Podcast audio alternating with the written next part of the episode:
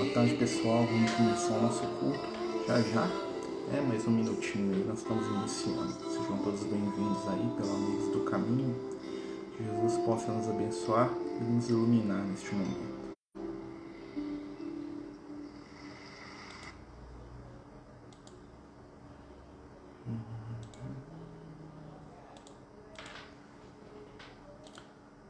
Pessoal, vamos dar início ao nosso culto, né? Pedindo aí a Jesus que possa envolver a todos nós, né? Lembrando aí que nosso culto ele tem três momentos, né?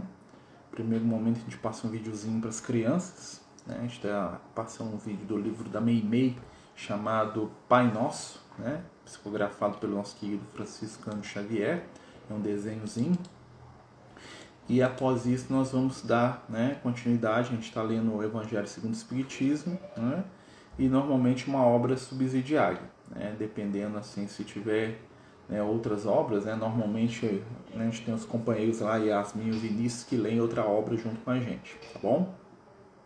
É, vamos iniciar o nosso culto, quem quiser colocar a água para fluidificar, né, lembrando que no final a gente faz uma breve radiaçãozinha, né, por aqueles que estão necessitados. Né? Hoje, né, é, aproveitando a gente avisar, né, hoje a gente não vai ter o estudo que a gente faz do livro Nosso Lar, porque a gente vai estar fazendo estudo na Casa Espírita, né, às 7 horas, e fica difícil eu chegar aqui a tempo para fazer o outro estudo. Então, o estudo do livro Nosso Lar vai dar continuidade na próxima semana, e às 19 horas nós vamos ter é, um estudo lá do grupo Francisco de Assis, né, que a gente participa, com o tema é, preparação para reencarnação. A gente vai falar sobre como é que é o processo de preparar para renascer, tá bom?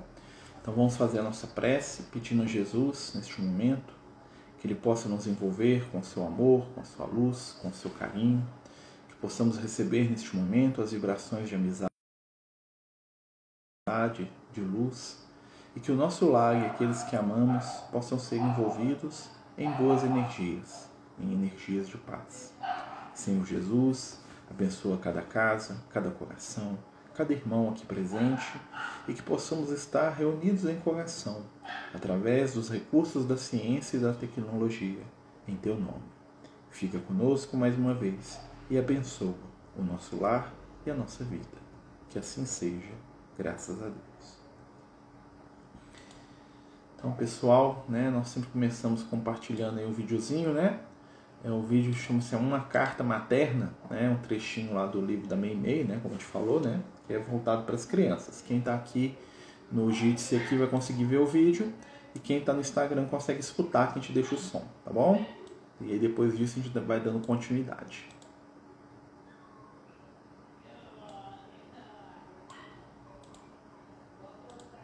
Uma carta materna Meu filho, se procuras a bênção da felicidade, não te esqueças de que o reino do céu começa em nosso próprio coração e de que o primeiro lugar onde devemos Travou aqui, desculpa, gente. trabalhar por ele é na própria casa onde vivemos. A alegria verdadeira nem sempre é daqueles que dominam mas nunca se aparta das almas generosas que aprendem a espalhar o bem. Se queres que a tranquilidade te acompanhe, busca ser útil. Por que foges de teu pai quando, cansado e abatido, mostra uma fisionomia preocupada? Por que te afastas da mãezinha quando observas o orvalho das lágrimas em seus olhos? aproxima-te deles e faze-lhes sentir que tens um coração compreensivo e amoroso. Um fio d'água transforma o deserto em oásis. Um gesto de carinho opera milagres. Quanta gente espera construir o reino de Deus acendendo fogueiras de entusiasmo na praça pública e esquecendo no fio da indiferença aqueles que o céu lhes confiou. Guarda a paz contigo, a fim de que a possas distribuir. Entre as paredes do lar, Deus situou a nossa primeira escola. Se não sabemos exercer a tolerância e a bondade com cinco ou dez pessoas, que esperam pelo nosso entendimento e pelo nosso auxílio, debalde ensinaremos o caminho do bem-estar para os outros. O primeiro degrau do paraíso chama-se gentileza. Aprende a ajudar para que os outros te ajudem. E onde estiveres, serás sempre um valoroso operário na edificação do reino divino. Apontamento: Toda bondade mais simples, sincera, nobre e leal ajuda na construção do reino celestial. Aqui é uma mensagem para as crianças, né, gente? Né? Lembrando aí os nossos pequenos aí da colaboração, né? Da ajuda, da compreensão e que serve para a gente também, né? Porque todos nós somos crianças aí, né? Como dizem os amigos espirituais, né? Eles cansam de falar isso. Tá certo, você tá sem som. Tô sem som? É pro pessoal aqui, tô sem som, desculpa, gente. Tô falando que essa mensagem é para as crianças, né? Nos ensinando a ter paciência e a colaborar, né? Dentro das nossas possibilidades e que muitas vezes, né? É, nós agimos como crianças até porque nós somos crianças aos olhos da espiritualidade, né? Os espíritos de luz falam isso pra gente dioturnamente, né? Então a gente vai dar continuidade, lembrando, né? Nós estamos aqui com o culto do Evangelho no lar, né? A gente vai fazer uma leitura do Evangelho segundo o Espiritismo, né? Vamos abrir aqui ver o que os amigos espirituais nos pedem essa semana, né? Nos chamam a atenção. Capítulo 5 do Evangelho segundo o Espiritismo, que tem o título, deixa eu achar aqui. Hum, Bem-aventurados os aflitos, só a mensagem para os aflitos. Tormentos voluntários. Né? Tormentos voluntários. Item 23. O homem está incessantemente em busca da felicidade, que lhe escapa sem cessar, porque a felicidade sem mescla não existe na Terra. Entretanto, diferente das vicissitudes que formam o cortejo inevitável desta vida, poderia pelo menos gozar de uma felicidade relativa, mas ele a procura nas coisas perecíveis e sujeitas às mesmas vicissitudes, ou seja, dificuldades. Né? Quer dizer, nos prazeres materiais, ao invés de procurar nos prazeres da alma, que são o antegozo dos prazeres celestes imperecíveis. Em lugar de procurar a paz do coração, a única felicidade real deste mundo, é ávido de tudo aquilo que pode agitá-lo e perturbá-lo. É coisa singular, parece criar propositalmente tormentos que não lhe cabe senão evitar. Haverá mais tormentos do que aqueles causados pela inveja, pelo ciúme? Para o invejoso, e o ciumento não há repouso, estão perpetuamente em febre, e o que eles não têm e o que os outros possuem lhes causam insônia. Os sucessos dos seus rivais lhes dão vertigem. Sua emulação não se exerce senão para eclipsar seus vizinhos. Toda sua alegria está em excitar nos insensatos como ele a cólera do ciúme de que estão possuídos pobres insensatos, com efeito que não sonham, que talvez amanhã lhe será preciso deixar todas as futilidades cuja cobiça envenena sua vida. Não é a eles que se aplicam essas palavras. Bem-aventurados os aflitos, porque serão consolados, porque os seus cuidados não são daqueles que têm compensação no céu. De quantos tormentos, ao contrário, se poupa aquele que se sabe contentar com o que tem, que vê sem inveja o que não tem e que não procura parecer mais do que é. Ele está sempre rico, porque olha abaixo, se olha abaixo de si, em lugar de acima. Verá sempre pessoas que têm menos ainda. É calmo, porque não cria para si necessidades ilusórias. E a calma, no meio das tempestades da vida, não será uma felicidade? Fênelo, Leão, 1860. Então, o espírito Fenelon, né, na cidade de Leão, ele, ele manda essa mensagem psicografada, né, para um dos companheiros do Kardec, né, no ano de 1860, né, falando que a nossa felicidade muitas vezes foge, né, por causa da nossa inveja, ciúme, né, que é os tormentos que nós mesmos criamos, né, muitas vezes a gente se entrega, né, aquele ciúme, aquela inveja desequilibrada, e isso faz, né, e é causa, né, das nossas maiores dores aí muitas vezes, né? A gente não precisava estar sofrendo com o que o outro tem, com o que o outro conquistou, mas né, sofremos, né? Sofremos porque, né, é, ainda queremos muito, né? E o querer muitas vezes se incomoda com o ter do outro, né? Então, para a gente poder refletir junto um pouquinho. É, meninos, vocês querem ler para gente? Cadê a Yasmin e o Vinícius? Estou vendo vocês aqui. Ó. Vocês podem ler para gente a segunda leitura? Alguém quer fazer Ei, Marcelo. É, rapidinho. Alguém Tudo quer bem? fazer... Tá Tudo dando bom? pra me ouvir? Tá, tá dando para ouvir. Tranquilo. É, Tá, é, eu tô no carro aí, se acontecer qualquer barulho aí, eu peço desculpa. Não, tranquilo. É, eu vou ler então o Caminho, Verdade e Vida. Vou ler o primeiro capítulo, chama O Tempo. Aquele que faz caso do dia, patrão, Senhor o faz. Paulo, Carta aos Romanos, capítulo 14, versículo 6. A maioria dos homens não percebe ainda os valores infinitos do tempo. Existem efetivamente os que abusam dessa concessão divina, julgam a riqueza dos benefícios lhes é devida por Deus.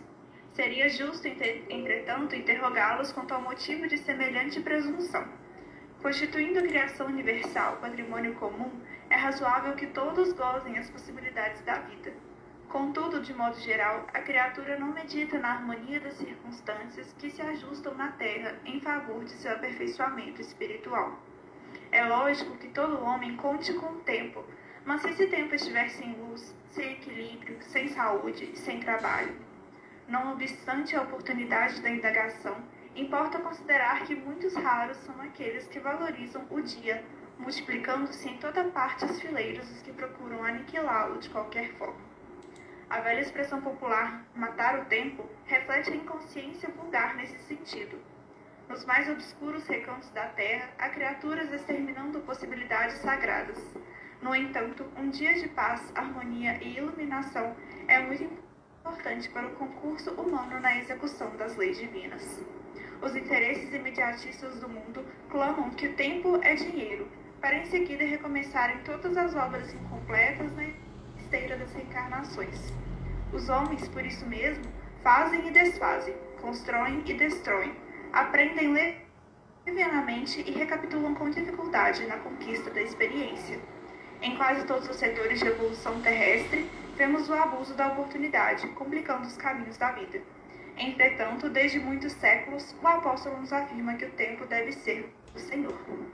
Aqui está falando, né, que se a gente usar esse tempo que a gente tem aqui na Terra, a gente encarnado, né, que seria considerado o nosso dia, é, para coisas ruins, né, para a gente pensar na, na ganância, no egoísmo, e a gente não usar esse nosso tempo, essa nossa oportunidade reencarnadora para o trabalho, para seguir as leis do Cristo, vai ser como se a gente estivesse desperdiçando essa encarnação.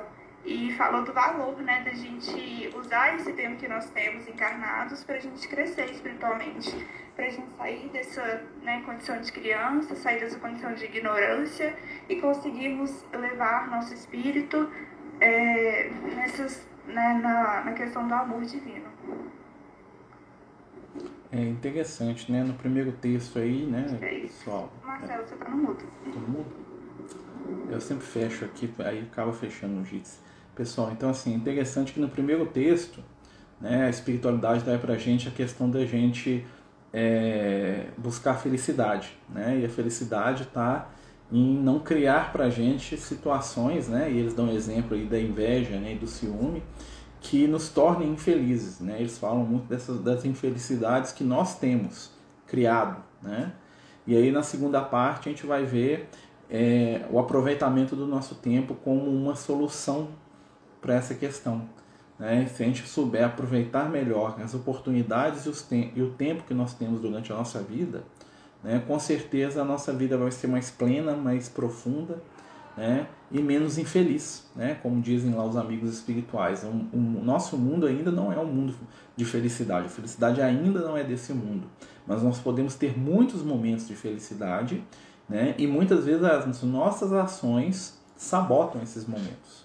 Né? E aí vem né, é, o complemento, né, a resposta, né, lembra que é sempre a, a, segunda leitura traz uma, uma dica de como lidar com a, com a primeira, né, é, com o aproveitamento do tempo.